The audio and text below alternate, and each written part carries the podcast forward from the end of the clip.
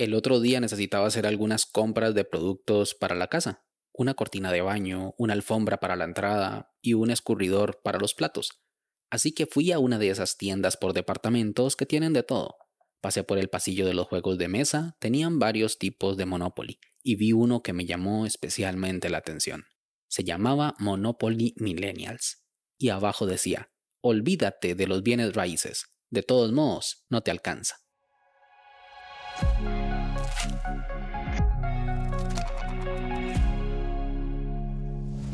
Hola a todos, esto es Daily Meeting, un podcast diario de tecnología. Este es el capítulo 85 y hoy es lunes 14 de junio de 2021 y es el Día Mundial del Donante de Sangre. Es mucho, pero muy importante donar sangre. Si no tienes ningún padecimiento que te impida hacerlo, por favor, hazlo. El mundo te lo va a agradecer. Mi nombre es Melvin Salas y en los próximos minutos hablaremos sobre millennials o centennials. Así que, comencemos. Yo soy millennial, debido a la literatura, los chismes y los cuentos. Soy de esa generación porque nací en 1990 y recuerdo haber celebrado el cambio de milenio siendo un niño y estar pequeño cuando pasaron los atentados del 11 de septiembre. Aunque no era 100% consciente de la importancia de lo que estaba pasando, ya yo había nacido y fue algo que viví. Durante mucho tiempo nos llamaron la generación Y, eso por estar después de la generación X. Pero antes de entrar en eso vamos a hablar un poco sobre las generaciones que existen mejor. Se dice que hay un registro de 8 generaciones que han existido o existen al día de hoy. Primero tenemos a la generación perdida. Se dice que de manera general se considera que esta generación está compuesta por los nacidos entre 1883 y el año 1900, las personas que estuvieron en su edad adulta durante la Primera Guerra Mundial. Se les llama así porque fueron personas que estaban desoladas, perdidas o errantes luego de lo que pasó en lo que para ellos fue la Gran Guerra. Se dice que ya no queda nadie de esta generación viva al día de hoy. Luego le sigue la generación grandiosa, que son los nacidos entre 1901 y 1927. Fueron los participantes de la Segunda Guerra Mundial y su actitud y sentido fue moldeado por los acontecimientos tanto de la guerra como de la depresión del 29. Se les llama así porque fueron grandes luchadores por querer hacer lo correcto y salir adelante pese a la adversidad. Después aparece la generación silenciosa, donde se engloba a los nacidos entre 1928 y 1941 son los hijos de la Gran Depresión que vivieron en épocas donde, por diferencias políticas, hacía que la libertad de expresión no estuviera bien vista. Por eso lo de silenciosa. Lo mejor era trabajar, descansar y dejar pasar. Las personas en este momento tienen como 73 años o más. Quizás son los abuelos o bisabuelos de la familia. Se estima que el 3% de la población mundial de este momento es parte de esa generación. A partir de este momento ya no hay un consenso sobre las fechas, ya que pueden variar de país a país, por lo que esas fechas hay que tomarlas con pinzas.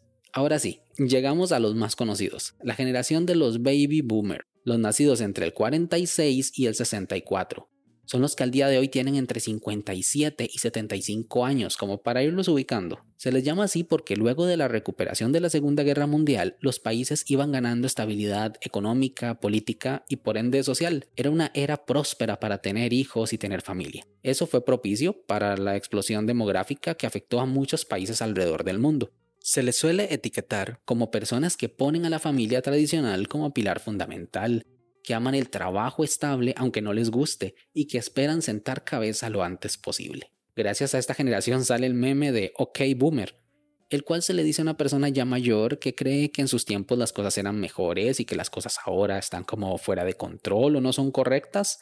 Cabe mencionar que es una forma despectiva de decir, sí, sí, lo que tú digas. Ahora pasamos a mi parecer a una de las más importantes, la generación X, que engloba a los nacidos entre 1965 y 1981, o sea, los que en este momento tienen entre 40 y 46 años, o sea que ya no son unos jovenzuelos.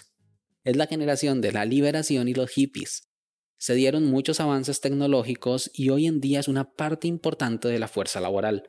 Suelen enfocarse en buscar el trabajo de sus sueños, pero siempre con los pies en la tierra. Pasamos ahora sí a una de las más modernas, la generación Y, o bien llamados millennials. Son los nacidos entre el 82 y el 95 según algunos autores, por lo que en este momento tienen entre 26 y 39 años.